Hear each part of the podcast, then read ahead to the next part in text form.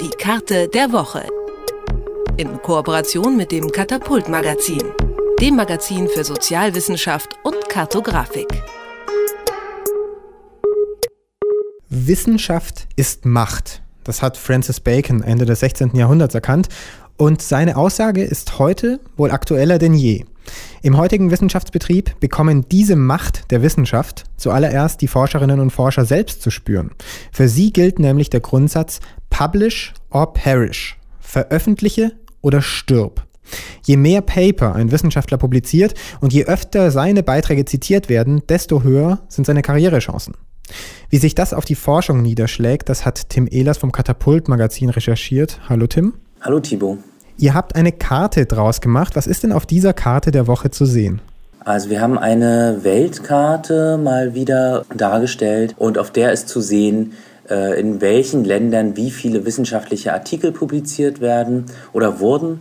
Und dabei haben wir zwei Jahre eingezeichnet, einmal 2016 und dort die Top 15 gehighlightet und die Vergleichswerte 1996 in einer Tabelle daneben geschrieben. Und da sieht man eben, dass sowohl die Gesamtanzahl als auch eben die Anzahl in den einzelnen Ländern der veröffentlichten Artikel gestiegen ist. Aufgrund dieses Grundsatzes Publish or Perish? Das wäre jetzt zu vermuten. Also da sind unterschiedliche Sachen, die eben hineinspielen. Das sind möglicherweise gestiegene Investitionen in Forschung.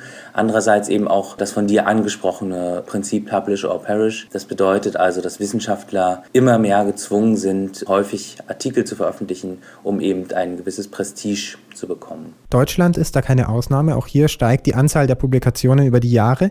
Die Aufmerksamkeit, die eine einzelne Publikation aber dann bekommt, sinkt. Ist das eine Folge der schieren Masse an Veröffentlichungen? Das ist so ein Misch. 1996 wurden ungefähr 70.000 Artikel veröffentlicht. 2016 waren es dann ungefähr 150.000 oder ein bisschen über 160.000. Und die Zitation pro Artikel geht dann runter von ungefähr 25 bis 30 auf, sagen wir mal, 2012 auf ungefähr 10 bis 12. Das hat mehrere Gründe. Einmal eben, weil man sagt, okay, es gibt so viele Artikel, die äh, können gar nicht praktisch ihre Aufmerksamkeit entfalten, weil man natürlich aufgrund der schieren Masse gar nicht alle Artikel zu einem gewissen Thema recherchieren kann als Wissenschaftler oder möglicherweise als Student oder als Autor. Die andere Sache ist die, dass natürlich, je älter ein Artikel ist, desto häufiger wird er zitiert. Das ist ja also eine ganz, ein ganz natürlicher Vorgang. Wie wirkt sich denn diese Veränderung in der Praxis der Publikationen für die Wissenschaftlerinnen und Wissenschaftler aus, die in Deutschland arbeiten? Praktisch ist es so, dass die Wissenschaftler nicht mehr Geld verdienen. Dazu kommt eben, dass die Wissenschaftler eben dieses Prestige benötigen, um trotzdem im Wissenschaftsbetrieb Fuß fassen zu können. Und eine Folge davon ist natürlich, dass man, wenn das Prestige daraus folgt, dass man möglichst viele Publikationen hat, dann ist natürlich klar, dass die Wissenschaftler mehr publizieren müssen. Und daraus folgt eben, dass, wie wir gezeigt haben, dass die Anzahl der Artikel steigt zoomen wir auf eurer Karte der Woche mal ein bisschen raus aus Deutschland und gucken auf die andere Seite der Welt nach China. Dort hat 2010 die Regierung verkündet, dass sie bis 2050 zur führenden Wissenschaftsmacht der Welt werden will. Sind sie auf einem guten Weg? Ja, also auf unserer Karte sieht man das ganz deutlich. China hatte 1996 noch Rang 9 mit 28.000, knapp 29.000 Publikationen in dem Jahr und ist jetzt 2016 auf Rang 2 nach den USA gerutscht oder hat sich dort vorgeschoben und ist eigentlich nur noch knapp hinter den USA von der äh, reinen Anzahl. Und sie haben jetzt 460.000 Artikel veröffentlicht. Also das ist eine mehr als Verzehnfachung, also fast eine Verzwanzigfachung, wenn man jetzt rechnet. Die sind auf jeden Fall auf einem guten Weg. Ja, das, da hast du recht. In unserem Gespräch klingt immer wieder so ein bisschen durch. Aber wenn man sich das mal anschaut, ist es doch eigentlich gut, wenn mehr wissenschaftliche Artikel publiziert werden, wenn wir mehr erfahren über unsere Welt. Ja, das Problem ist natürlich, wie angesprochen, dass die Aufmerksamkeit sinkt. Ein weiteres Problem ist, dass natürlich jeder Wissenschaftler möchte, dass die Aufmerksamkeit auf seinem Artikel besonders hoch ist, was natürlich auch dazu führt, dass er publiziert wird.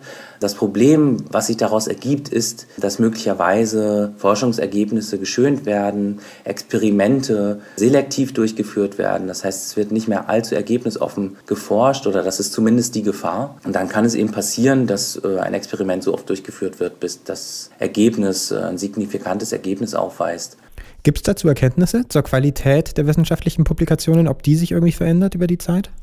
Es gab 2005 einen Medizinstatistiker aus den USA, er hat behauptet, dass die größte Menge aller klinischen Forschungsergebnisse einfach falsch sind, weil die Studienpopulationen eventuell zu klein waren oder also das heißt die Anzahl der Probanden oder eben statistische Schwächen aufwiesen.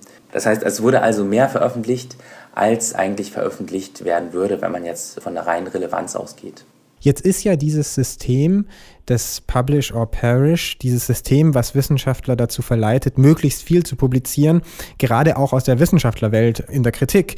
Gibt es denn eine Möglichkeit, das anders zu organisieren? Genau, also es gibt halt verschiedene Möglichkeiten. Also das Problem ist ja, dass die Forschungsergebnisse, die eben kein signifikantes Ergebnis erzielen, nicht publiziert werden und dadurch der Wissenschaftler karrieretechnisch blockiert wird. Das heißt, man müsste eigentlich dieses Stigma des erfolglosen Versuches, wenn man das so in Anführungszeichen setzt, das sollte man mindern, weil natürlich auch Forschung die jetzt kein signifikantes Ergebnis erzeugt, natürlich wichtig ist für das große Ganze. Also wenn jetzt ein Versuch scheitert und er wird nicht veröffentlicht, dann weiß natürlich ein anderer Wissenschaftler nicht, dass beispielsweise ein solches Studiendesign nicht funktioniert und er macht dann möglicherweise diese gleichen Experimente nochmal. Und das ist natürlich Verschwendung von Zeit, Verschwendung von Ressourcen. Das ist eine Möglichkeit. Und die zweite ist eben zu schauen, dass man Gelder sinnvoll einsetzt. Das heißt, dass man eben schauen muss, wenn man Wissenschaftler von Steuergeldern finanziert oder eben äh, die praktisch staatlich finanziert sind, dass man eben schaut, dass man nicht mehr Wissenschaftler ausbildet, also nicht so viel mehr Wissenschaftler ausbildet, als man eigentlich bezahlen kann und äh, man dann sozusagen ja einen Riesenpool an Wissenschaftlern hat, die aber letztlich alle in prekären Situationen leben und dann gezwungen sind, sich irgendwie nach oben zu kämpfen. Die Zahl der wissenschaftlichen Publikationen hat sich in den letzten zwei Jahrzehnten fast verdreifacht. Was das für die Forschung bedeutet, hat uns Tim Ehlers vom Katapult Magazin erzählt. Vielen Dank für das Gespräch, Tim. Danke auch, Timo. Die Karte der Woche. In Kooperation mit dem Katapult Magazin, dem Magazin für Sozialwissenschaft und Kartografik.